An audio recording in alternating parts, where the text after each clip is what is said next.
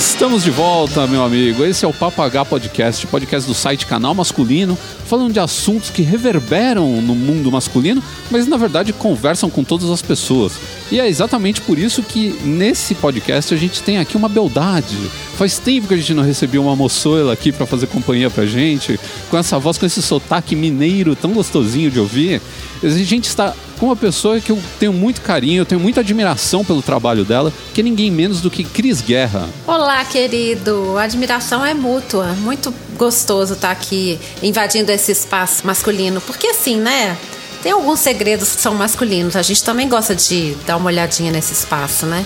É, na verdade é um pouco porque o homem gosta de saber que ele tem o lugarzinho dele, sabe? Porque aqui a gente fala de tudo, são, são assuntos. Esse próprio podcast aqui você vai ver que são assuntos que mulheres podem ouvir, homens podem ouvir, pessoas de qualquer idade podem ouvir. Falando nisso, é, antes da gente começar a introduzir os nossos, os nossos assuntos desse podcast, eu gostaria que você falasse um pouco das suas credenciais para o pessoal que não te conhece saber com quem que eles estão né, tratando. Eu sou, eu sou a Cris Guerra, tenho 50 anos, sou mineira, né? Porque isso também faz parte do currículo. Falo trem, desde que a pandemia começou, eu passei a voltar a falar trem. Foi muito legal, não sei porquê. E eu sou comunicadora. Trabalhei muito tempo na publicidade, depois acabei criando dois blogs na internet que me que me trouxeram para o mundo virtual. E hoje o meu canal principal de trabalho é o meu Instagram, arroba Guerra. Lá você tem acesso a todos os meus links. Mas se a gente for colocar todas as minhas, tudo que eu faço, eu sou palestrante, escritora, colunista, é, podcaster também, eu tenho 50 crises e produtora digital. Eu acho que é isso e tudo isso. É, é basicamente tudo isso. É uma, uma mescla de coisas sempre focadas no comportamento envolvendo a moda também.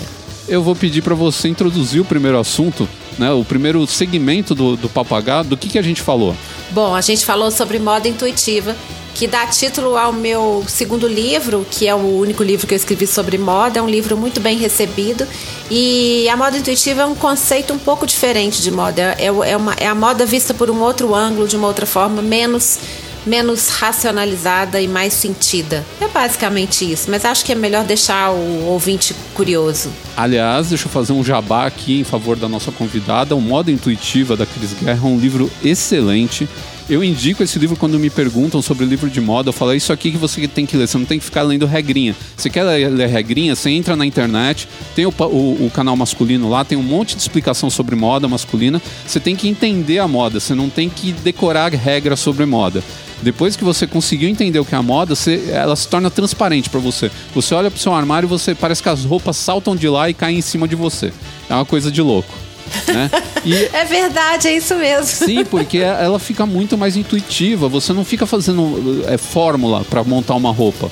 Então, se você tiver a fim de ler uma, uma, boa leitura, uma leitura até que dá, dá inspiração, te ajuda muito a ficar para cima com esse lance de moda, procura o Moda Intuitiva da Cris Guerra, que você vai gostar muito do livro, eu garanto. Ah, obrigada, querido. Vamos passar para o nosso segundo bloco, então? Que é sobre etarismo. Um preconceito novo no mercado. Na verdade, é um nome novo para um preconceito que a gente sempre teve, que é o preconceito baseado na idade, ou seja, você olhar para a idade de uma pessoa e já prever como ela é, já imaginar todas as coisas só porque ela tem aquela determinada idade. Acho que a gente tem muitas surpresas para falar sobre isso, né, Ricardo? E é impressionante porque a gente, quando já, já tem um, um pouco de, de paura com essa coisa de julgar o livro pela capa, né? Então, às vezes, a gente julga a pessoa pela, pelo tom de pele, a gente julga a pessoa pela roupa que ela está vestindo e tudo mais. E eu entendo até que o ser humano ele tem um pouco disso porque a gente é muito visual, né? A gente está muito preso ao sentido visual.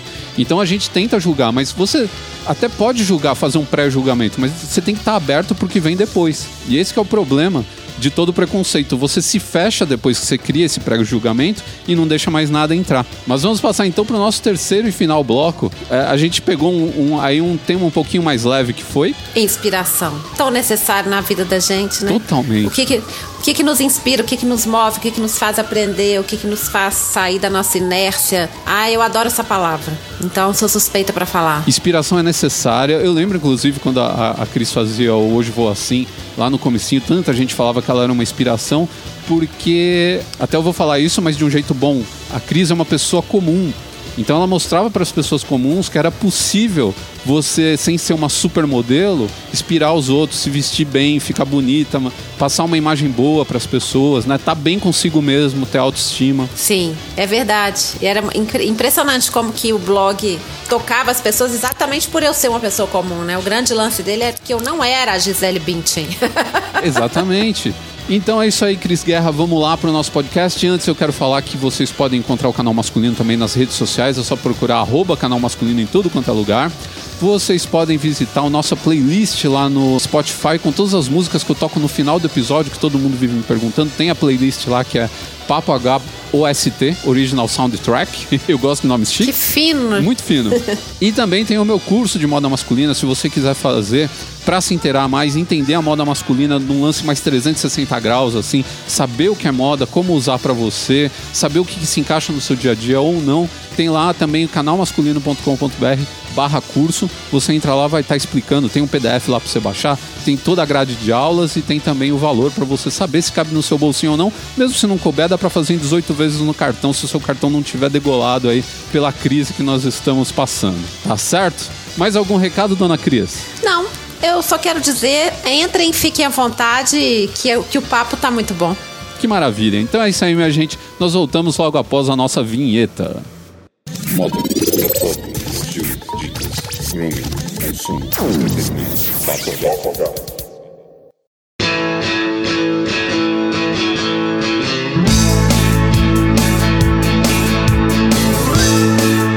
muita gente, moda é apenas você pegar um monte de roupa, juntar elas, vestir e sair na rua, né? Roupa para as pessoas é aquele negócio que está dentro do nosso armário, né? Um monte de pano que estão dentro do nosso armário. Nosso armário é só isso, é uma coletânea de panos pendurados ou dobrados numa gavetinha. Né? E na verdade a moda é muito mais que isso. Moda é expressão, moda é convivência, né? A moda ela tá presente em tantos âmbitos da nossa vida. Eu chamei a Cris aqui para gravar com a gente porque ela eh, criou uma obra, né? Ela escreveu um livro que quando eu li, na época que eu li há algum tempo atrás, ele me tocou profundamente, assim, eu gostei muito do que ela escreveu ali no livro. Tem muitas experiências pessoais e etc. E eu também gostei pelo fato dele mostrar a moda de um, por um outro olhar, por um outro prisma.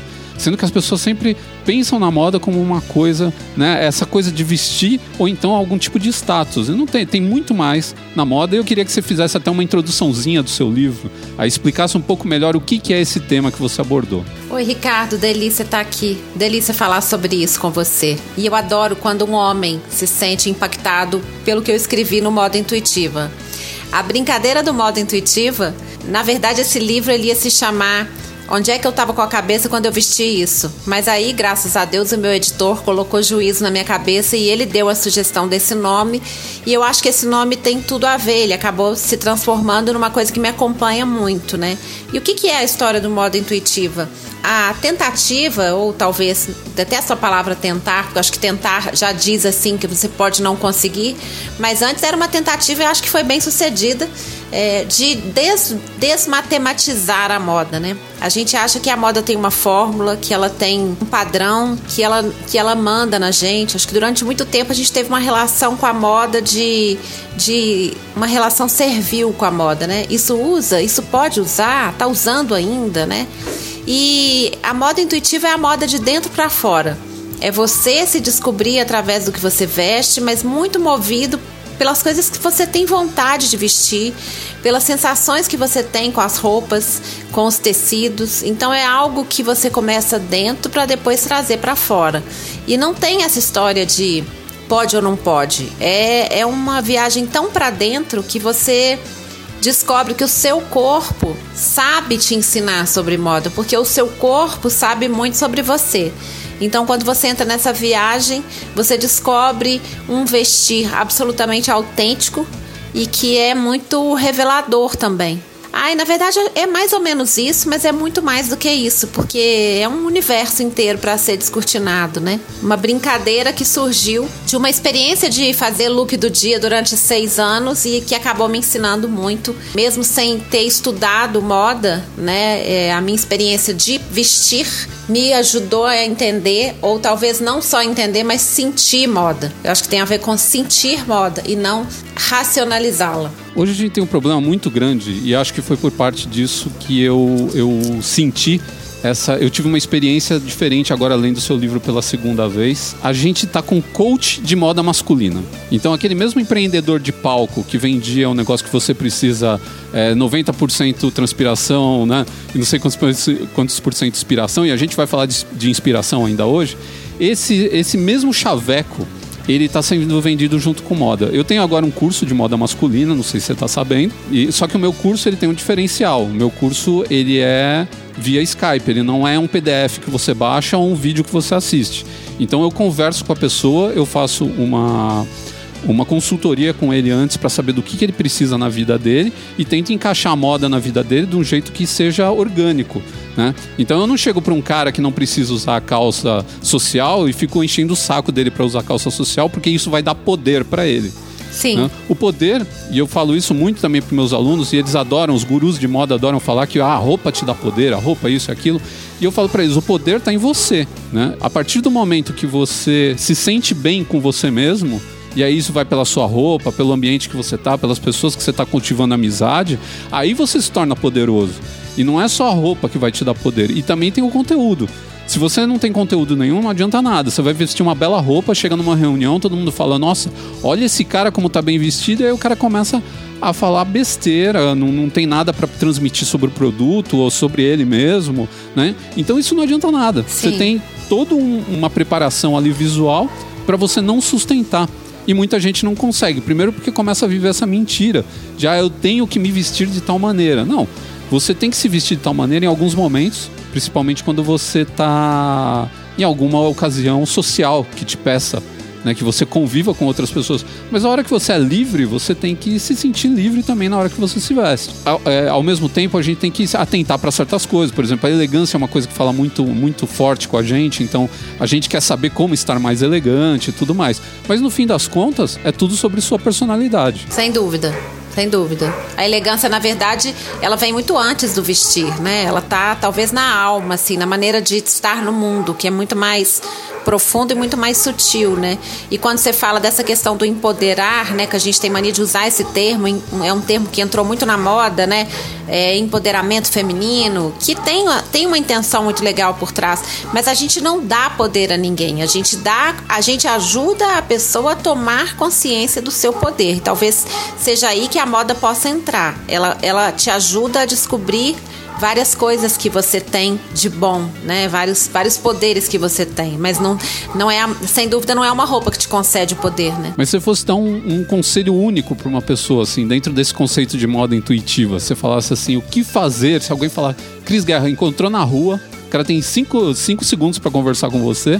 Ele falou: qual é o conselho que você me daria para eu, eu dar uma mudada no meu, no meu jeito de ser, assim, de eu, de eu, gostar mais de moda. Às vezes a pessoa não gosta de moda, né? Não se sente à vontade. O que, que você diria? Eu acho que, em primeiro lugar, é fechar a janela para o que vem de fora e entrar num processo seu. É olhar no espelho e aprender a se divertir com isso. Eu acho que, se fosse um único conselho, é divirta-se brincando. Brinque de boneca consigo mesmo, ou de boneco, né? Eu acho que isso aí já é um grande começo. Foi assim que eu aprendi. Eu não, eu não, eu não fui para fora. Eu, eu descobri comigo, né? Eu costumo dizer para os meus alunos que a roupa é igual uma tela de pintura. Você tem que ter composição. Então você compõe de acordo com o seu gosto e onde você quer chegar. Quando você pega uma natureza morta, você fala, ah, o cara pintou um vaso de fruta. Não, aquelas frutas elas estão colocadas ali precisamente daquele jeito para fazer com que você olhe para os pontos certos, que você enxergue as cores certas e tudo mais. Então, se vestir é a mesma coisa. A partir do momento que você sabe composição, o resto é com você. Então, o resto é a sua personalidade. Então, o que, que você gosta? Você gosta de estampa? Você gosta de listra? Você gosta de, de bolinha? Gosta de liso? Que tipo de tecido você gosta? Você gosta de mostrar textura? Você gosta de um tecido liso plano, sem nada? Né? E todas essas coisas vão colocando para fora um pouco do que as pessoas são. No começo, você não tinha um pouco daquele negócio de, ah, eu preciso andar na moda? Sim. Porque a moda surge desse, dessa, dessa necessidade de pertencimento, né? Acho que todo mundo busca em um momento da vida, principalmente na adolescência. A gente tem essa necessidade de pertencimento. Mas eu acho que muita gente continua refém disso, né? É, eu acho que uma outra coisa interessante também é você imaginar não que você está vestindo a roupa, mas que a roupa está vestindo você. A roupa sonha em vestir você. Né? A, a, roupa sonha em sair vestida de você. O que, que você pode acrescentar para aquela roupa que é totalmente seu? Qual, é, qual que é a sua característica? Você é um cara alegre, divertido? Quais são as coisas boas que você tem para acrescentar? Eu acho que a moda tem a ver o melhor da moda é quando você consegue descobrir você naquele vestir, né? E é isso que você falou, assim, você vai vendo as suas preferências dentre uma gama. A Glória Calil tem uma frase que eu amo, que eu cito no meu livro, que ela diz que moda é oferta, estilo é escolha. Eu acho que talvez a gente esteja falando muito mais de estilo do que de moda, né? A moda ela vem de fora e o estilo está dentro. Desenvolver esse estilo não é nem desenvolver, é descobrir. É, des, é quase aquela história da escultura, que a escultura já está na pedra. A forma já está na pedra, você só tem que tirar o excesso. Sabe aquela coisa? É, eu acho que é, é, é uma jornada pessoal e, e, as pessoas elas, elas veem a moda como uma coisa muito superficial que não é. Né? Se você fizer essa jornada, eu acho um barato a história assim das pessoas que fazem lá aquela aquele método da, da Maricondo lá de, de arrumar as roupas tal. E eu já vi gente falando assim que começou a fazer e começou a se despedir das roupas, que nem ela fala, e começou a chorar três horas da manhã e rever os relacionamentos que teve na vida e repensar a vida toda, assim. Por quê? Porque quando a gente olha pra roupa, não é só pano mesmo que tem ali. Ali tem a história da nossa vida. Quando foi que a gente comprou aquela roupa? Com quem que a gente tava? Por que, que foi para agradar alguém? Foi para agradar a si mesmo? Sabe? Foi, foi presente de alguém que você gosta muito? Foi para ir num lugar especial? Então tem todo toda a roupa minha, eu olho para ela, para mim é difícil me desfazer de uma roupa às vezes, porque eu olho e falo, nossa, tanta história que eu tenho aqui, eu sei que não me serve mais, ou sei lá, tá muito velhinha, mas nossa, tanta coisa que a gente fez junto, tanto lugar que a gente foi, tantas vezes que eu fui elogiado por usar essa roupa, ou eu me senti livre, me senti bem, né? Então a roupa tem todo esse, esse poder em cima da gente. Sim, demais. E ela, ela constrói, ela traz todas essas histórias, né? Eu acho que os objetos em geral têm essa coisa, né? A gente pode construir relações com os objetos e às vezes os objetos eles é, sobrevivem a nós né? Então é interessante porque eles podem ganhar uma história nova quando ganham uma outra uma outra são quando passam a ser propriedade de outras pessoas, eles são herdados, né? Então acho que tem tem muita coisa aí, muito sentimento, né? Não, sem dúvida não é não é algo que está na moda. Você, você não entra numa loja, por exemplo, para comprar aquilo que está na moda. Você entra numa loja para comprar a roupa para uma entrevista de emprego ou para um novo encontro. Existe até no futuro dessa roupa existe uma quantidade de, de intenções colocadas ali que são expectativas de vida. Tem que tem todo um sentido, né? Então o significado da moda ele é muito mais profundo do que a gente costuma classificá-lo, né? Eu acho muito fascinante como a gente acha que a moda ela existe como um ser só um, um ser à parte, ela existe sozinha e na verdade a gente é que cria a moda. Mesmo as mais, as mais altas grifes, nas melhores grifes, se não for a gente para comprar a roupa, a roupa vai apodrecer na, na, na caixa, no, no, na arara. Né? Então se você, é não, se você não chegar lá e não fala assim, olha, eu quero comprar isso, essa roupa ela foi um desastre para aquela empresa. Sim. Então a moda que eles tentaram criar, ela não existiu, né? A moda no sentido de, de um hype que aquilo ia vender pra caramba. Então, se as pessoas não chegarem lá e falar assim, não, eu gostei e vou comprar isso, tudo bem, tem influências de, no Brasil, muito tempo novela, né? Influenciou pra caramba as pessoas, né? A gente teve influências externas, mas muito também vai no nosso feeling, às vezes. Tem coisa, por exemplo, que não pega aqui no Brasil, que é moda lá fora, porque aqui no Brasil foi moda tipo anos 70 e 80 e a gente pegou ranço. É. E aí chega aqui no Brasil aquela moda Zara atrás do negócio, não vende uma peça, porque a gente tem ranço de anos 70, 80, 90, alguma coisa assim. Falando, não vou comprar isso aí, isso é. era da novela Vale Tudo. Não quero usar isso. né? É, é, por isso que é interessante. Às vezes a pessoa ela, ela fica tão preocupada em comprar algo que tá vindo de cima para baixo, o que, que eu preciso comprar. É como se ela, se ela se conhecesse muito pouco. É como se ela achasse que a moda sabe mais dela do que ela mesma. E eu, eu costumo defender que a gente pode não saber, mas o nosso corpo entende mais. A gente, a gente entende do vestir, porque é uma prática diária. Não dá para sair pelado. Então, se a gente todo dia se veste, a gente entende alguma coisa do nosso corpo muito mais do que outra pessoa né, que queira nos vestir. Então isso é importante, a gente não se des desconectar desse conhecimento que a gente tem do nosso corpo, que tem praticamente a nossa idade, né? É, eu acho que o que falta um pouco pra gente às vezes, e é uma coisa que é uma regra pra vida toda, não é só pra moda, falta um pouco de autoanálise. A moda é autoanálise. Quando você olha para uma roupa e pensa se ela ficou bem para você ou não, se você está se sentindo bem com ela ou não, se ela está melhorando o seu corpo, se ela está escondendo ou está mostrando alguma coisa, é uma autoanálise, sabe? E isso pode fazer, inclusive, você Uh, reverberar em outras coisas, você começar a se autoanalisar em outras coisas, falar, pô, eu tô gostando dessa roupa porque ela tá escondendo o meu corpo. Será que eu não tenho algum problema é, psicológico? Eu tô tentando me esconder e eu de deveria estar tá tentando me soltar, sabe? E eu acho engraçado como, principalmente o homem, ele coloca tudo em caixinha. Eu tenho vários alunos assim que as roupas deles ficam em caixinhas. E aí eu tenho que ir lá e, e abrir essa gaveta e falar pro cara, meu, tira essa roupa daí de dentro e usa. Porque, tipo, ah, essa aqui é a minha camisa de ir pra praia. Essa, eu falo, mas onde tá escrito que essa é uma camisa de ir pra praia? Sabe?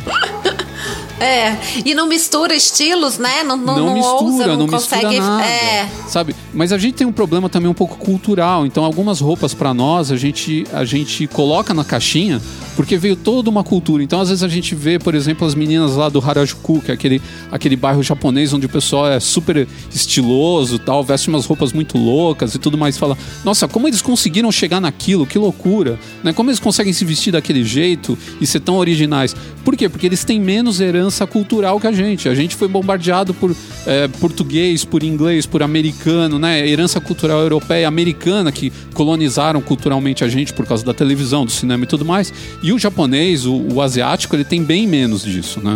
Eles em geral.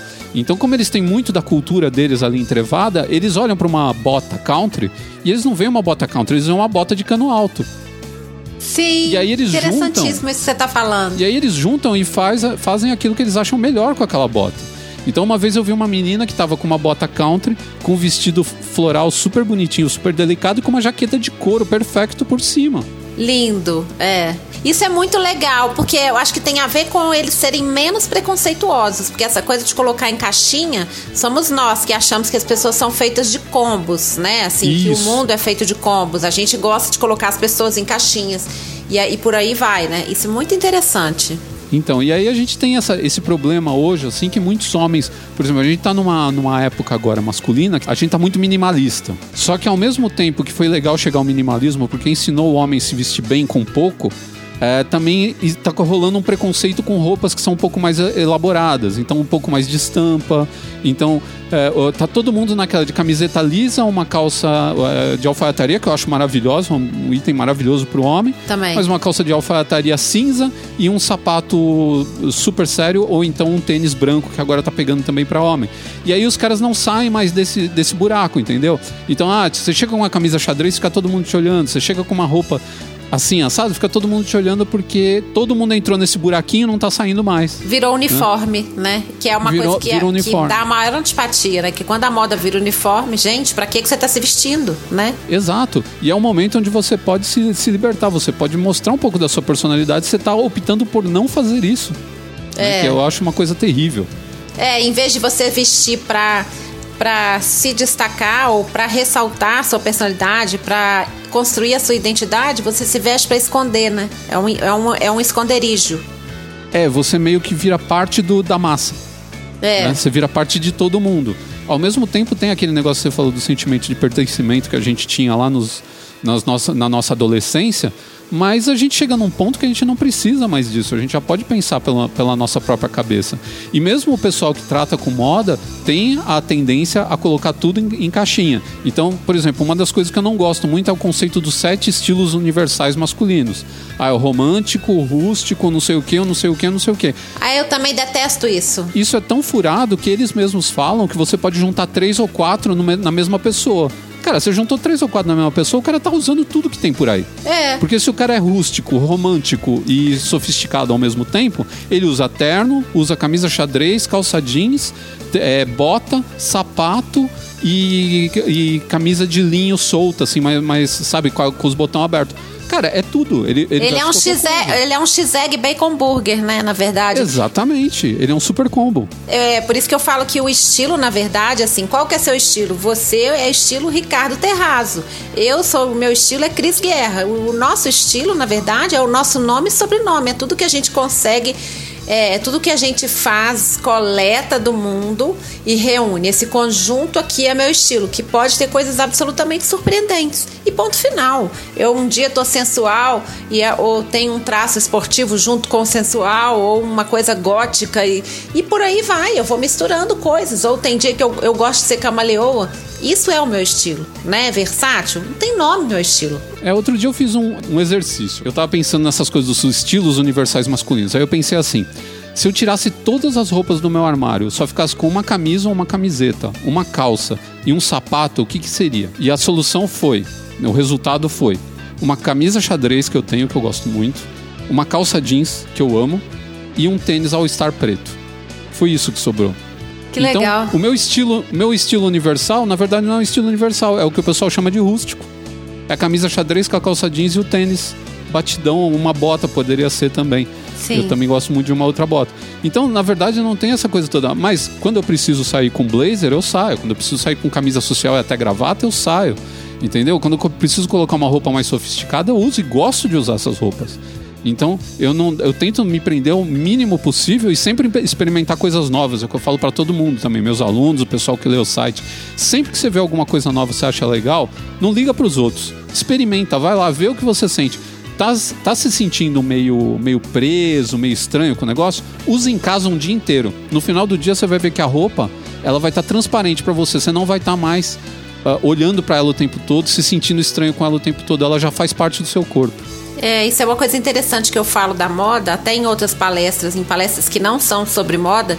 Eu acho que a moda nos ensina a mudar de opinião, porque quando a gente é, a moda nos permite, ela, ela, ela é uma oportunidade que a gente tem de navegar é, por outros mares, assim. Então, de repente, você vai numa loja com uma amiga e ela experimenta um mocassim. E aí você fala, odeio mocassim. Mas aí ela, você vê ela experimentando mocassim, você fala com o cara, ah, traz um pra mim, tamanho 36. E você experimenta o mocassim, você descobre que você pode amar o mocassim, sai da loja, compra. Bom, pronto, mudou de opinião, olha que legal. É a moda exercitando a sua versatilidade de experimentar coisas novas. E isso tem muito a nos ensinar, porque às vezes a gente enrijece em vários aspectos, né? Então acho que é, tem um aprendizado aí bem interessante.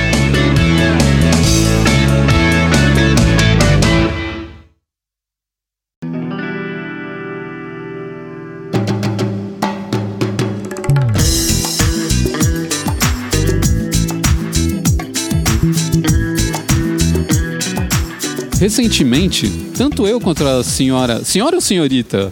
Senhora, ah, não, não, não sou casada, sou separada, viúva, solteira, sou tantas coisas. Meu namorado mora do lado da minha casa, ele mora no 201, eu moro no 202. Ele mora com as duas filhas, eu moro com meu filho. Então acho que eu sou senhorita, não sei. Vou chamar você de senhorita, então. Então, tá. eu e a senhorita Cris Guerra recentemente batemos os 5.0. Uhul! Né? Nós dois nascemos no, no ano de 70, de 1970 Brasil tricampeão mundial de, de futebol, né? Ganhando lá Julius Rimet e tudo mais. Foi um ano. Que ano lindo, né? Vamos combinar? Que ano lindo, né? Ano é redondo, né? 70, redondinho. Eu gosto de, de números redondos e tudo mais. Também. E a gente, ao bater esse, esse ano, geralmente, quando você bate um número redondo, você dá aquela olhada pro passado, né? Você dá aquela pensada melhor sobre o que está acontecendo na sua vida. Você fala, pô, mais 10 anos aí se foram, né? Eu lembro que eu fiz isso quando eu tinha 40. Eu falei, mais 10 anos, e aí? O que, que mudou, né? Como eu estou? Em que pé eu estou? Como eu me sinto com essa idade? E é muito engraçado, porque quando você é jovem, você se imagina nos 50 anos muito tiozão. Eu me imaginava muito. Putz, eu me imaginava muito tiozão. Eu também, eu também. Me, me imaginava é, muito falava, tiazona. Eu vou ser um daqueles tio que fica sentado o dia inteiro assistindo televisão, né? De cueca na sala, cortando a unha com, com unhex, sabe? Com, com cortador de unha unhex. Eu corto a unha com unhex. Eu corto também, mas não na sala assistindo televisão. É, sim, de vamos Deus. combinar. Não, não. Eu é. tenho o um mínimo de dignidade. E a gente tem todos uns conceitos aí por trás do envelhecimento que às vezes atrapalham a nossa vida e, e, criam um monte de preconceito em cima do que é envelhecer. E, e o, o, preconceito em cima da idade não é só sobre o envelhecimento, a gente tem preconceito também um pouco sobre as pessoas que são mais jovens, né? E isso é o que nós damos o nome de etarismo. O preconceito em cima da idade da pessoa, né? Por causa da idade da pessoa. E eu sei que a Cris recentemente se envolveu em um episódio bem interessante, tinha como tema o etarismo, por causa de, um, de uma sketch do Porta dos Fundos, que eu assisti, inclusive, eu sei qual é. Eu queria que você contasse um pouco essa história para a gente começar nosso papo sobre etarismo. Então, eu faço parte de um, de um hub chamado Silver Makers, de influenciadores maduros. Acho que você precisa estar tá lá também. É, e é um hub que reúne influenciadores e, e, muitas vezes encontra para, para algumas marcas, né, os influenciadores corretos para fazer trabalhos para essas marcas e tal. É muito legal o Silver Makers.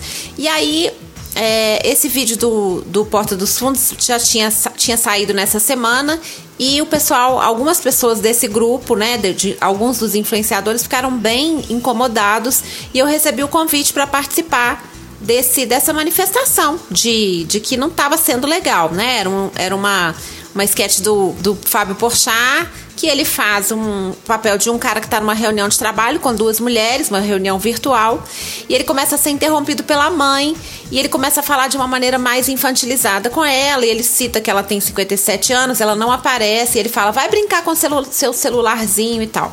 Claramente ele queria fazer uma crítica àquelas pessoas que que não sabem muito lidar com tecnologia, que são meio sem noção e que às vezes caem em fake news, é, que, sei lá, aquela pessoa que usa a tecnologia de uma maneira que subutiliza a tecnologia, né? Que é até um tipo de pessoa que existe.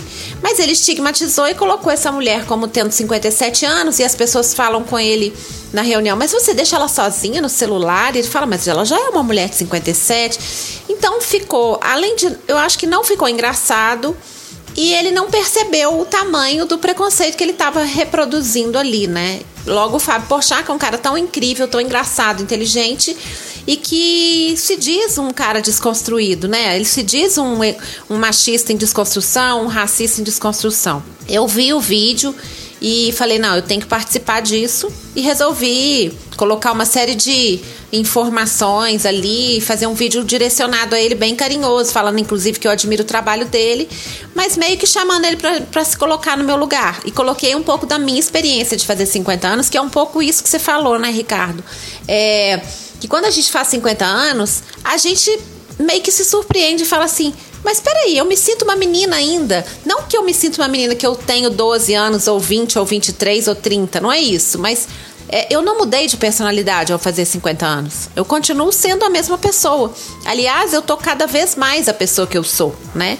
E aí eu falei um pouco do envelhecer, que envelhecer é uma coisa que às vezes tem um peso difícil e, e né, fiz uma, desenvolvi um, um discurso para falar com ele, para chamar ele para se colocar no meu lugar. Coloquei nas redes e tal, com a hashtag atualiza Porchat, acrescentei a hashtag atualiza Porta dos Fundos, que eu falei, cara, não vou colocar essa responsabilidade só no Porchat, né? E a coisa viralizou de uma maneira bastante assustadora. Ou seja, é, na verdade revelou que isso era uma dor de muita gente, muita, muita gente, né? Então, eu vi o vídeo logo que ele saiu e depois eu vi que teve reportagem, saiu em portal, saiu num monte de lugar. É. E é interessante como, como é um problema que a gente tem no dia a dia, mas a gente meio que deixa de lado, a gente não, não comenta isso. Então a gente tem empresas que não contratam pessoas mais velhas. Eu lembro que eu vi uma reportagem há um tempo atrás é, falando que um monte de empresa estava perdendo dinheiro porque estava apostando em millennial sendo que o millennial não era alvo, eles estavam apostando no millennial pela moda. Ah, os millennials estão em alta, então precisamos ganhar os millennials e fazer os millennials gastar dinheiro com a gente. E os caras estavam falando, nos Estados Unidos, por exemplo, isso daí é uma bola fora. O pessoal do dinheiro é acima de 50, é o cara que está se aposentando, é o cara que vai começar a viajar, que vai comprar um motorhome para viajar os Estados Unidos inteiro com a família. Sim. Esse cara é o cara da grana. O millennial hoje, ele é o cara mais complicado de todos, coitado. É o cara que está batalhando em emprego, é o cara que está tentando pagar o apartamento dele, é o cara que está tentando, sabe, ter um, um, padrão de vida um pouco melhor ganhando pouco. Então, esse cara, na verdade, não é o, o público-alvo, mas os caras, por puro preconceito de achar, ah, não, o jovem é o futuro, vamos lá no jovem. É. Né, e deixa esse monte de velho. É um monte de velho que está aposentado, com uma aposentadoria gorda, que tem plano de saúde, que pode sair pelos Estados Unidos gastando dinheiro e fazendo viagem, e os caras estão deixando o cara de lado. Então os caras estavam mostrando como é errôneo esse negócio de criar uma, um nicho de mercado só nos jovens e esquecer que as pessoas mais velhas consomem pra caramba, são abertos a consumir um monte de coisa. E nem vou começar a falar aqui da história do Perennial. É. A gente já fez um podcast falando sobre a pessoa que é perennial. Né? Já, a gente já explicou que o perennial é um cara que ele não se encaixa na, na, na, faixa etária dele, porque ele não faz amizade só com pessoas da faixa etária dele, ele entende de tecnologia, ele está aberto a novas coisas, ele não é uma pessoa que se fechou para o conhecimento ou para novidades. Então, não dá para mais para colocar todo mundo nesse buraquinho aí e falar assim: ah, a pessoa de tal idade ele é assim. Não é, eu tenho amigos de 50 anos que são velhos de 75, na verdade e eu tenho amigos de 50 anos que são garotos de 20. Sim. Você não pode dar, sabe, não pode dar uma chave do carro pro cara que o cara vai pro litoral, vai surfar, vai fazer um monte de coisa. Sabe, o cara é um maluco do caramba. Não sei de onde tira tanta energia. É, na verdade, eu acho que a gente está diante de um novo paradigma e a revolução da longevidade, porque a gente tem uma nova longevidade, a gente tem um novo jeito de envelhecer, né? Exato. Não se trata de falar que a gente quer ficar jovem, não é isso. Eu estou sempre combatendo isso. Eu acho que, na verdade, em vez de falar assim, eu não quero que as pessoas pensem que eu pareço ter 40 ou 49. Não é isso. Eu quero ter 50 e ser feliz aos 50 e não ser desconsiderada como mulher, como profissional. Por quê? Porque simplesmente eu estou no meu melhor momento, eu estou no momento em que eu tenho mais segurança, mais autoconhecimento, eu entendo melhor do que eu faço, sou melhor no que eu faço, eu tenho uma bagagem melhor, eu tenho uma vida social muito incrível. Então, assim, estou falando de mim, mas em geral, com 50 anos, é claro que a gente está falando do alto de, do privilégio, né? A gente não está falando de uma pessoa de classe baixa que muitas vezes não tem o básico, né? Mas assim, se a gente pegar a classe A, B, classe ABC, a gente tem aí um poder consumidor absurdo e existe uma grande miopia e as empresas estão completamente míopes por não perceberem. Na verdade, está mudando, né? É, não só potencial consumidor e, e quem são esses novos consumidores, quem, quem são essas novas pessoas que estão fazendo novos cursos, novos casamentos, estão começando uma nova vida adulta, né? E, e não só, eh, não só a, a, qualidade desse tipo de público, mas também a quantidade, porque a gente está sofrendo uma inversão da pirâmide etária. A gente vai ter um, uma inversão da pirâmide etária. Então, na verdade, a gente precisa olhar para isso, porque vai ser uma questão demográfica, né? E o mais legal, o que os perennials têm de interessante é a intergeracionalidade. Até porque a gente tem uma coisa que eu acho muito marcante, que a gente viu a passagem, a transição do analógico para o digital. E ter assistido a essa transição é uma grande, é um grande privilégio que nos faz uma, uma geração muito particular, muito peculiar. Eu acho que não vai haver uma geração como a nossa, porque a gente sabe o que é antes e depois do digital. Então, isso também traz um conhecimento interessante. Isso traz uma bagagem que aquele nativo digital muitas vezes não consegue entender. O ideal é que a gente misture, né? A intergeracionalidade precisa ser considerada porque ela já existe no mundo, ela precisa ser reproduzida também dentro das empresas, não por uma questão de representatividade, mas por uma questão, não é só por uma questão de obrigação, não é para tolerar, é simplesmente porque as empresas vão lucrar assim.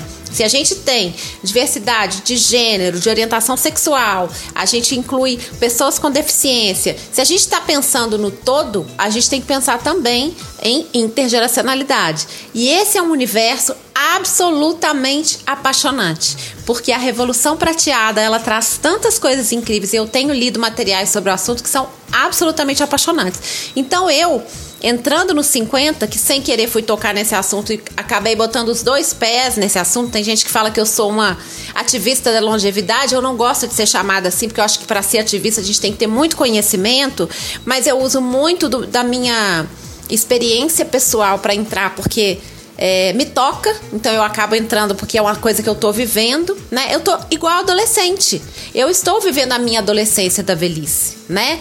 Eu quero que a minha velhice, que o meu envelhecimento seja bom. E eu não tenho problema com a palavra velho.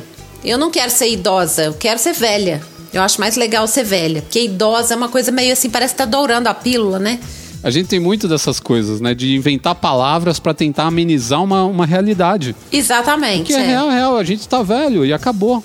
É, e você não assisti... tem um velho amigo, uma velha calça azul e desbotada? Não é legal ser velho em vários aspectos? Você não tem loja de antiguidade? Não é incrível? Não tem um valor no, no ser velho? Eu acho que tem um valor, né? É, e, e eu acho muito estranho como alguns lugares a velhice ela dá a mão às vezes ela fica entre duas coisas ela fica entre o respeito e o despeito então assim você tem que respeitar os mais velhos mas ao mesmo tempo os mais velhos não são aptos a fazer certas coisas Sim. eu vi isso muito eu vi isso muito em série coreana, onde você vê que lá na Coreia, eh, a mulher, a partir dos 30, por exemplo, ela, ela já está muito velha. Mas ao mesmo tempo elas falam uma com as outras assim, tipo, uma mulher é dois anos mais velha que você e ela fala, me respeita porque eu sou mais velha que você, por causa de dois anos. Entendi. Ela fala isso. Que loucura. E eu tava assistindo uma série que é excelente. Eu ia deixar até ela pra dar dica no final do episódio, mas eu vou dar agora. Tem uma série que chama Porque Esta é Minha Primeira Vida. O nome já é maravilhoso. É. Porque quando você fala que se essa é a sua primeira vida, mesmo que você acredite em reencarnação e tudo mais, se essa é a sua primeira vida, o que, que você faz quando você faz alguma coisa pela primeira vez? Você erra. Né? E a gente está aqui errando e aprendendo. Então a vida é um grande aprendizado. E logo no começo, no primeiro episódio, a menina, a, a personagem principal da história, ela encontra com o cara que depois vai ser também o protagonista pela primeira vez. E ela começa a falar pra ele da, da chateação de tá, ser muito jovem, de estar com 30 anos e não ter nada ainda na vida, e não ter um namorado, não ter nada. E ela fala, pô, eu já cheguei aos 30. E ele fala, e ele fala para ele, ele é um cara meio Sheldon do Big Bang Theory, assim, ele é muito pragmático, ele é muito muito nerd. E ele fala assim, ele, ele fala, eu não entendo essa coisa de idade. O, o ser humano é o único que se apega à idade.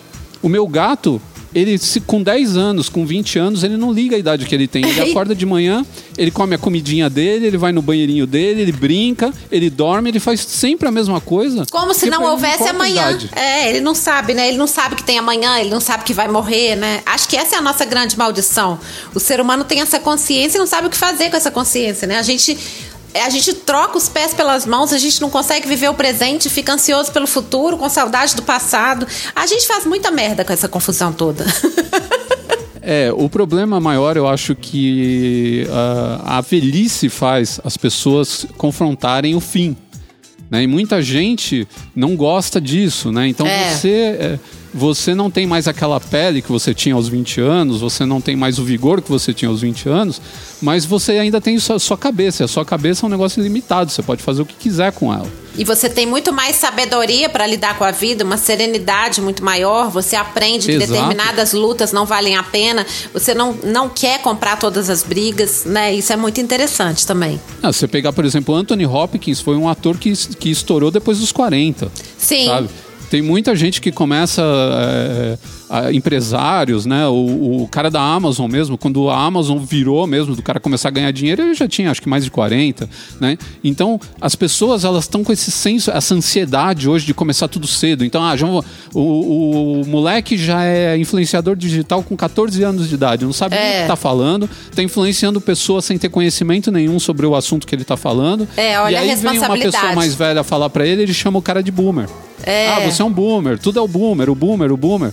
Não, a gente tem que pens- pensar também que, assim como existem pessoas mais velhas que têm cabeça fechada, e isso é uma realidade, tem pessoas mais velhas que viveram tanto, e têm tanta experiência que, pô, o que o cara pode passar pra você é, é um absurdo. Exatamente. Às vezes você é mais velho e você consegue se atualizar com mais rapidez exatamente porque você tem mais vivência. A gente não pode confundir velhice com desatualização. Velho, no sentido pior, ruim da palavra, é aquele cara que vive falando no meu tempo, no meu tempo, e que não, não percebe que o tempo dele é agora, né? Eu acho Isso, que esse, esse é o conceito pejorativo. A gente fez um podcast, inclusive, um, um bloco de podcast sobre isso, sobre o pessoal que fala, ah, na minha época, sempre é melhor na época do cara, né? Então tem aquele conf- aquele conflito de geração, porque o pessoal de hoje acha que o legal é o de hoje, o cara acha que é o legal da época dele. Eu acho que o legal é viver o hoje. A gente tem tantas coisas boas hoje, né, que a gente pode aproveitar. Mas voltando à história do, né, do preconceito, e eu acho que o pior, de, um dos piores preconceitos para mim, no, no caso, é o, o- no emprego mesmo, né? Você é, desconsiderar uma pessoa porque ela é mais velha, você achar que ele não é capaz de fazer um trabalho. Tem inclusive aquele filme com Robert De Niro que é muito legal. né? É o Maravilhoso. Estagiário. Senhor estagiário, é lindo. Senhor Estagiário, que é muito amo, bom e que amo. mostra exatamente isso, que o cara, por ter vivência, por ter todo um, ele tinha um outro jeito de ver a vida e ele trabalhava de uma maneira diferente, né? eu acho que falta um pouco disso da gente ver como de repente ter pessoas mais velhas na empresa pode trazer estabilidade para ela. São Nossa, pessoas que procuram muito. estabilidade. Sim, é, são, os, são os mestres Yoda das empresas. A gente, as empresas precisam dos mestres Yoda, que são os caras mais velhos que têm uma sabedoria ali que conseguem enxergar coisas que às vezes essa juniorização impede, né, de enxergar. Claro que a gente não pode esquecer também que existe o preconceito com gente mais nova também. Né, que é o que a, acontece às vezes quando uh, você vai fazer um trabalho porque você ap aparenta, às vezes você não é tão jovem, mas você aparenta ser muito jovem e as pessoas às vezes não te contratam falar, ah, esse cara não vai saber fazer, ele não é, é uma pessoa séria e tudo mais. E até a gente, aí a gente volta para aquele negócio que a gente estava falando, né? Às vezes a, a, sociedade te pede uma roupa, né? Então às vezes você se vestir de uma maneira mais séria te ajuda a passar a mensagem do jeito correto, porque todo mundo te julga muito pela aparência, né? Sim. É, um, é o primeiro um óculos faz milagre, um par de óculos faz milagres nessa Exato, hora. Exato, óculos é uma e, Aliás, eu adoro. É, eu, eu, eu acho que os óculos, assim, são soluções incríveis, porque eu vejo óculos como um acessório. Assim, até, depois que eu envelheci, fiz 50 anos, o óculos ele é meu grande companheiro para várias para vários momentos em que eu preciso né, mostrar minha cara e tal, porque eu acho que é o melhor remédio para olheira que tem, gente. É maravilhoso. Não há creme melhor do que óculos. tá certo. Deixa eu te perguntar uma coisa agora. É, essa é uma, uma pergunta capciosa. O que, que você vê daqui por diante? Bateu cinquentinha, 5.0. O que, que você acha que vem para você daqui por diante? Olha, na verdade, o que eu, o que eu vejo na minha história é que é, por exemplo, na, na minha história na internet, né, na minha carreira, porque eu tenho 20 anos de publicidade antes de, de criar dois blogs que acabaram me colocando no. Né, me, me fazendo, fazendo de mim uma produtora de conteúdo digital. O que eu percebo é que eu conquistei muito respeito, assim, gradativamente e, e devagar, sabe? Assim, eu fui colocando, é, fui colocando a, a semente, a semente deu brotinho. Então, assim, eu vejo que eu tenho uma planta forte e que está mais forte do que nunca. Eu estou num momento profissional de muita credibilidade, que eu sinto que eu construí uma coisa sólida. E também, pessoalmente, eu acho que de três anos para cá, eu tive uma, uma, um crescimento muito grande de autoconhecimento. Então, eu estou muito mais feliz. Eu também já tive muitas perdas com 36 anos, né? Eu tive uma grande perda, que foi a perda do, do pai do Francisco, né? Quando eu estava grávida. Antes disso, perdi meus pais. Então, eu, eu acho que nesse tempo eu fui conquistando coisas conquistando uma serenidade. Não falo nem de bens materiais, porque isso ainda é um desafio para mim. Mas assim, eu sinto que hoje eu tenho uma solidez, uma presença na vida mais tranquila, mais serena. Eu sei, eu, eu sei o que eu aqui, aqui vim, sabe? Então acho que eu percebo um caminho que cabe muitas coisas, me percebo mais múltipla do que antes por isso eu criei até um podcast chamado 50 Crises, que eu lancei no dia do meu aniversário, que ele é uma brincadeira com isso, assim, com essa multipotencialidade que eu resolvi assumir. Eu nunca fui tão múltipla. Não no sentido de que eu posso fazer tudo, né? Não é para fazer tudo, não dá para fazer tudo, é impossível. Mas hoje eu me permito ter essas várias facetas. E acho que tudo que eu faço hoje, eu faço melhor, faço bem feito. Então, acho que o que eu vejo é, é uma possibilidade de eu construir a minha família agora, porque sempre fomos eu e o Francisco. Eu casei várias vezes, mas sempre fomos eu e o Francisco. E meu namorado tem três anos que a gente namora. Ele se mudou agora para um apartamento do lado do meu, com as duas filhas mais novas que moram com ele. Então hoje a gente é uma família.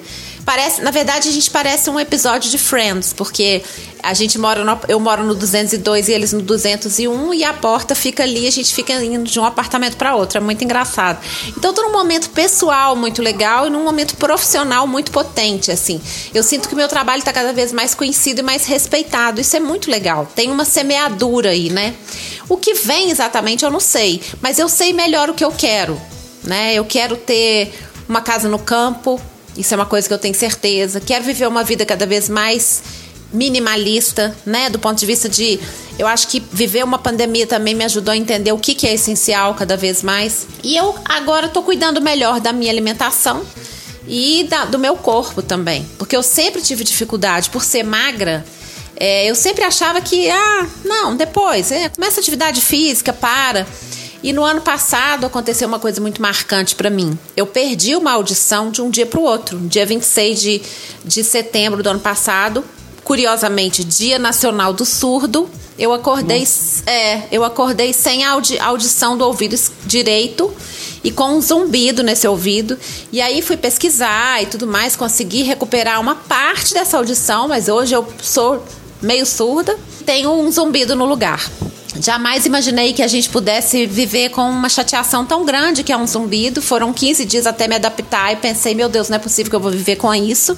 Mas já dei meu nome, já dei nome para o zumbido. Ele chama La Fontaine. Ele é, ele é a cigarra e eu sou a formiga enquanto ele canta o trabalho. E, mas eu acho que esse episódio me fez muito pensar o que é também o envelhecimento. Assim, existe uma fragilidade, existe uma, às vezes se você não comer direito, eu acho que o envelhecimento traz isso para você. Você precisa cuidar cada vez melhor de você, não tornando isso uma neurose, mas a vida tá aí para que você cuide dela. E ela é um pouco cruel, porque a gente vai precisar cuidar melhor, se alimentar melhor e no final a gente vai morrer. Mas enfim, o meu objetivo é estar tá muito viva quando eu morrer, ou seja, viver bem até meu último dia de vida. É isso que eu quero. Quanto tempo eu não sei, tomara que seja muito. Tomara que eu veja meus netos, tomara que eu veja meus bisnetos, mas eu acho que a qualidade de vida é mais importante. Então, assim, eu não consigo vislumbrar. Eu acho que a gente está num momento também que até a pandemia nos impede de ter essa perspectiva muito clara, né? A gente a está desprovido de perspectiva. Mas a, eu, eu pretendo viver muito bem cada dia, né? Viver bem o meu presente, mas para viver bem o meu presente eu também tenho que planejar o meu futuro, pelo menos o meu futuro a médio, a curto e médio prazo. É, e faz parte da gente viver bem esse futuro e esse essa nossa velhice se as pessoas pararem de ser, né, de, de, de serem preconceituosos com, com, quem é mais velho. Tem que Sim. lembrar também que às vezes a gente ouve coisas de pessoas mais velhas e fala, nossa, olha o que o cara tá falando, só podia ser um velho. Mas vamos lembrar, entra aí no Twitter e dá uma roladinha na página do Twitter, você vai ver muita gente de 22 anos falando coisa pior do que falam.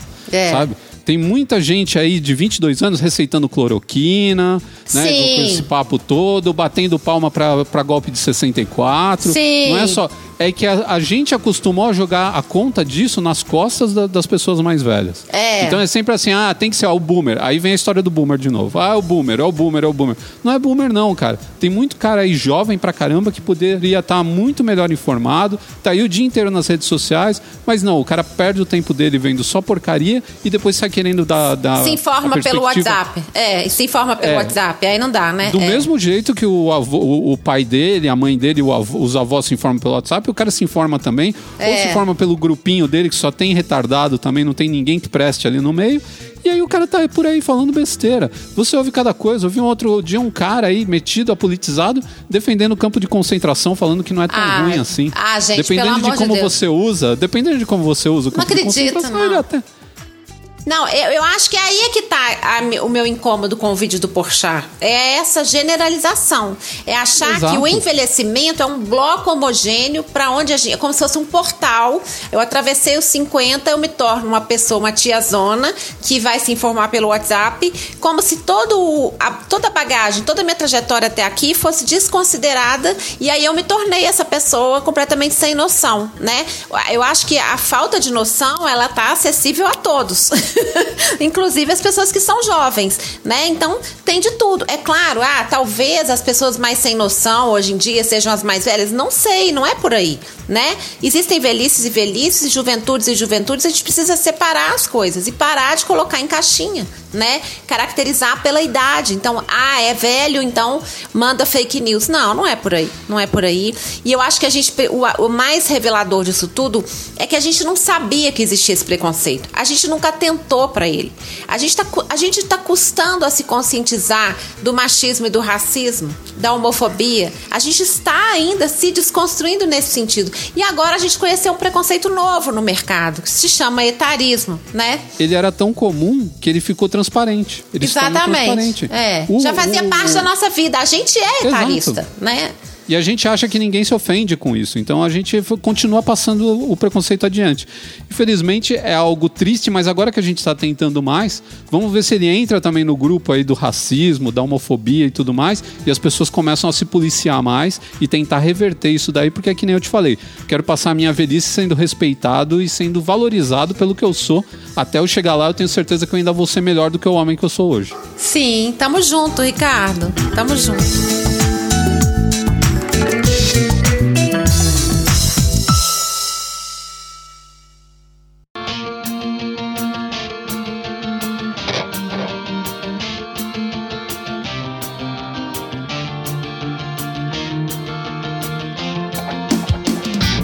Exceção da minha pessoa, o que, que te inspira na sua vida?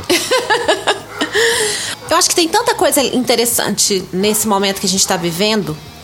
Eu tô. Eu me sinto assim, como quando eu assisti a lista de Schindler, que eu chorava nos momentos bons, assim. Então eu acho que o que me inspira hoje em dia, no meio de tanta loucura, de tanto despautério, de tanta distopia, é perceber as atitudes muito incríveis que as pessoas têm, assim, é, projetos incríveis, coisas que fazem transformar, é, ideias maravilhosas que conseguem pegar, por exemplo, né? Ontem eu recebi, só dando um exemplo bobo, eu recebi um release de uma marca de games chama Razer, você pode até conhecer, que está fazendo uma linha de roupas com plástico retirado dos oceanos. Então eu acho que assim, Bacana. quando a gente consegue pegar uma realidade que está dura e fazer coisa boa com essa realidade, eu acho isso muito inspirador. E eu acho que a gente está vivendo num mundo que tem muita coisa ruim, mas o mal, ele tem mais mídia, né? Na verdade, não, não que ele seja maior ou mais poderoso do que o bem,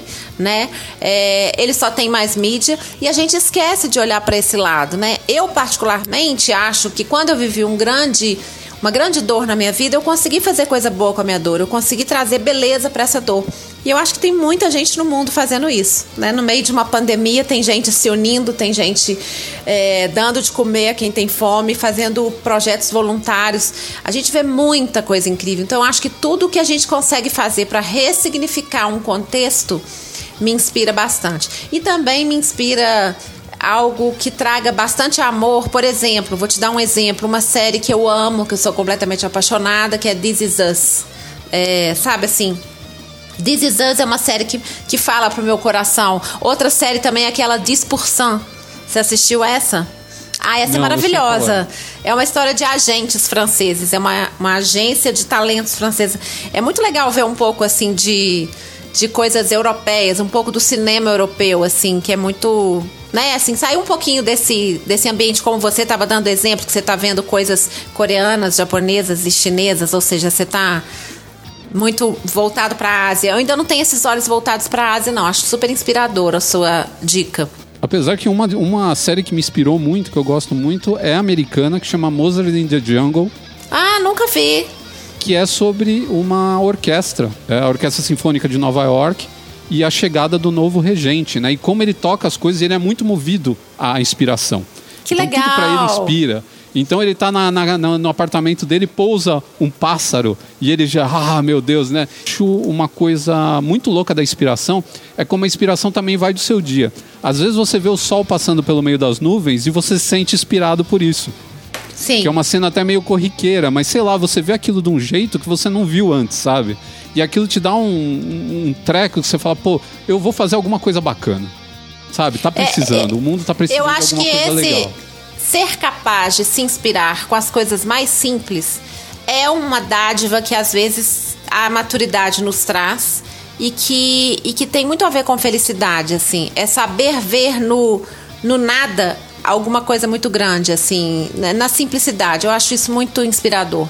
Uma coisa que me deixa entristecida é porque Beethoven era um cara que dependia muito de inspiração, tanto que às vezes ele ficava anos sem criar nada, porque Olha. ele não se sentia, não se sentia inspirado.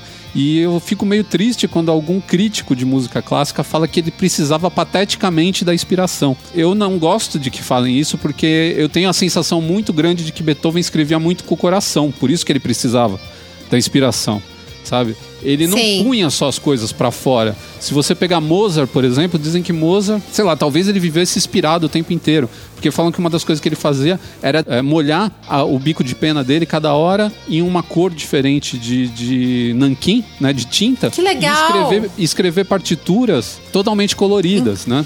Que legal! Que era uma coisa Olha, que ele que fazia. E ele criava on demand. Você chegava para ele, pedia um negócio, ele ficava enrolando, ia lá, sei lá, é, beber, ia fazer alguma coisa. Falam que muitas vezes os, os, regentes recebiam as partituras dele ainda com tinta molhada, porque ele fazia tipo cinco minutos antes, ele criava uma mega sinfonia. Ele era um procrastinador incrível. Não, não, eu acho que ele tinha Asperger, mas sei lá, né? Não, não tem como Sim, falar. Sim, provavelmente, é. E Beethoven já não tinha isso. Ele era muito bom, mas ele dependia da inspiração.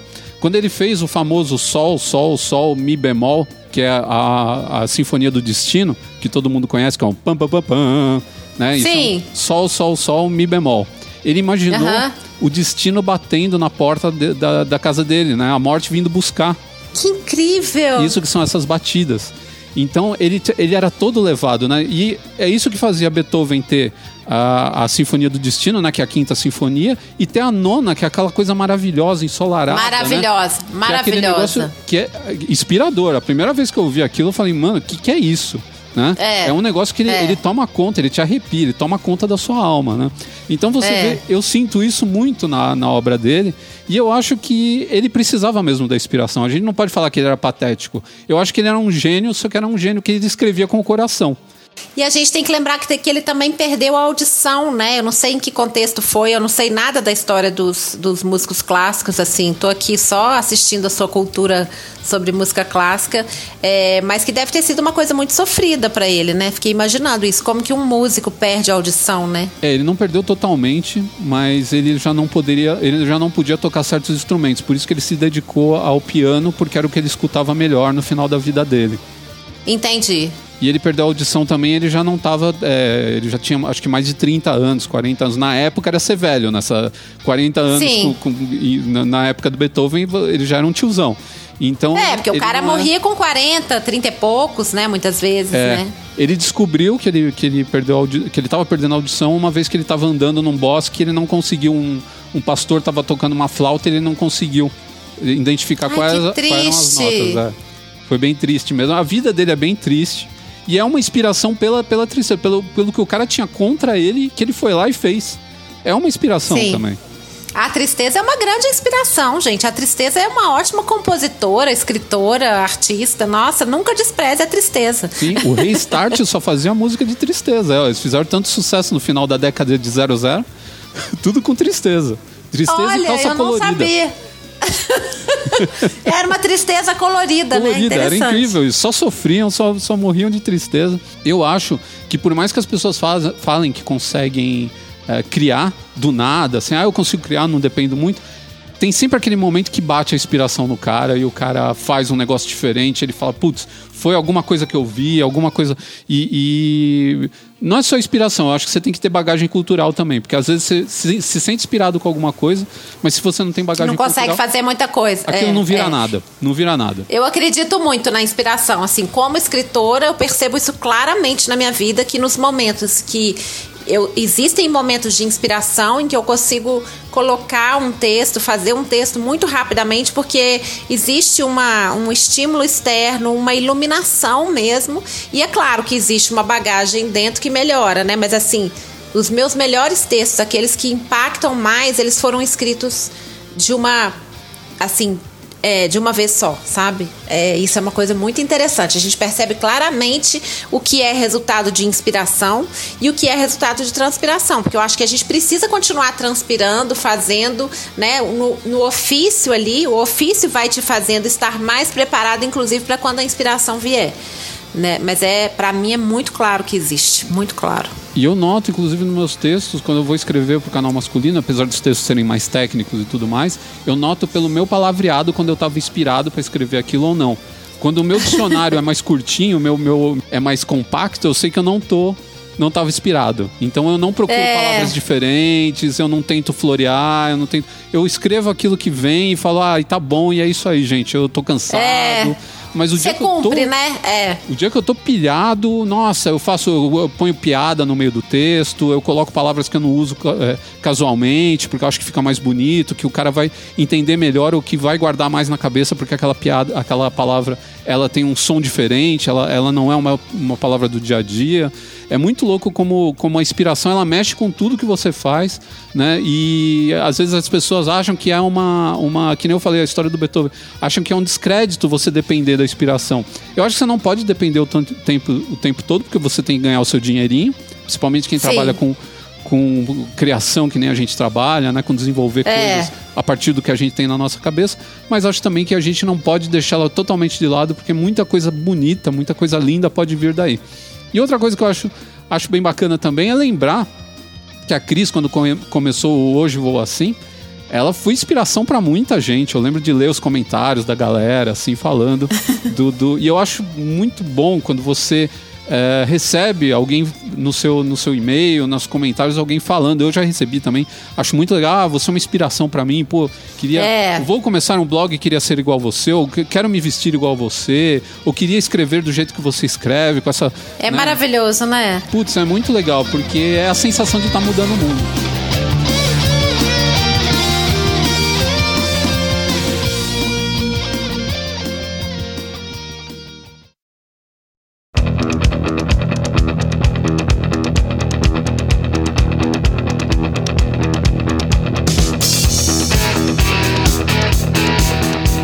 Chegamos ao fim de mais um Papagá, o Papagá número 126. E como é tradicional no nosso programa, no Papagá clássico, porque agora a gente tem três papagás. A gente tem o Papagá Overdrive, que é um papagá de música. A gente tem o Papagá One Shot, que eu apresento sozinho e eu falo sozinho durante meia hora sobre um assunto só.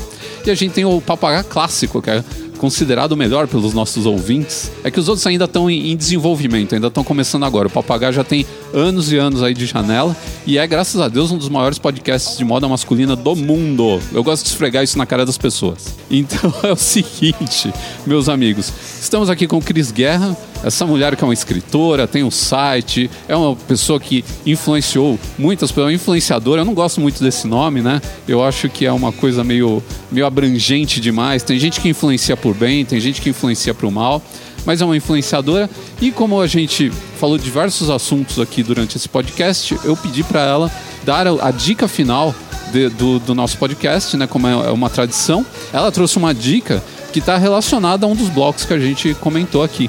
Por favor, Cris. Bom, a minha dica é um livro chamado Como Envelhecer, da Anne Karpf. É... Ai, depois eu vou ter que te dar como que escreve. É Anne com dois N's e é no final K-A-R, P de papai, F de farofa. É da edi- editora The School of Life. Eu acho que atualmente ele só está disponível em e-book, mas vale muito a pena. Esse livro eu comprei numa época que eu estava um pouco deprimida, não estava pensando em envelhecer não, mas eu comprei dois livros da The School of Life. É, como envelhecer e como ficar sozinho. Olha que interessante. E na verdade são livros que falam sobre o lado bom disso. E aí eu só fui lê-lo quando eu estava já tratando sobre o assunto do envelhecimento. E ele é maravilhoso. É bem reconfortante, ele dá muita esperança para você olhar o envelhecimento de uma maneira diferente, uma maneira nova e mais positiva. E lembrando também que se você é fã do livro no papel, dá para procurar num, num sebo, né? Ainda tem sebos aí, tem sebo inclusive durante a pandemia que está atendendo por telefone e eles enviam para você, né? Eles fazem o envio. Tem uns inclusive que tem o serviço próprio de courier e tal, então eles mandam para você. Então se você curte o livro de papel, dá para dar uma procurada também, até mais fácil hoje com internet e tudo mais. Muitos sebos têm Uma site. estante virtual. Também, é, exato. na estante virtual. Os próprios sebos às vezes ficam cadastrados na estante virtual, Isso. né? Então, se quiser, tá aí, tá disponível para vocês. Uma grande dica aí da nossa convidada desse podcast de número 126. Eu acho que é uma boa realmente ler sobre isso, porque envelhecimento é algo que chega para todo mundo. Inclusive para você, meu amigo Pimpão, que acha que está na flor da idade, que agora é o cara que sabe tudo, é o malandro, é isso e aquilo. Né? E é importante saber envelhecer. A gente está melhorando né, o nosso modo de envelhecer. A gente antigamente, você vê, as pessoas chegavam antigamente nos 50 anos acabadaços, né? Lá em- no na década de 70, 80, né? Hoje a gente está chegando. Outro dia eu vi uma foto da Salma Hayek, eu, se- eu sigo ela no, no Instagram, e ela tá uma moça. Ela tá com 54 anos e tá uma moça, sabe? Não dá mais para julgar as pessoas por idade, não tem mais como. Então é legal ter essa relação boa com o envelhecimento, aceitar o envelhecimento e aproveitar tudo isso que traz pra gente. A gente já falou sobre isso no podcast, mas eu tô ressaltando aqui porque eu acho importante. Eu acho que é um assunto que é, é caro para qualquer pessoa. E- Sem dúvida. então vamos encerrando aqui, agradecendo essa presença brilhante da Cris, que é sempre muito bom falar com ela. Pena que a gente se encontra pouco e fala pouco, porque todo mundo na correria, né? E mais essa loucura dessa pandemia, a gente está tentando se virar aqui, fazer o que pode. Tomara que você. Eu, eu já separei, inclusive, alguns assuntos aqui que eu acho que você vai gostar de falar. E a gente vai marcar outros podcasts no futuro, né? Pra gente conversar mais, papear mais esse papo gostoso com esse seu sotaque mineirinho que eu adoro.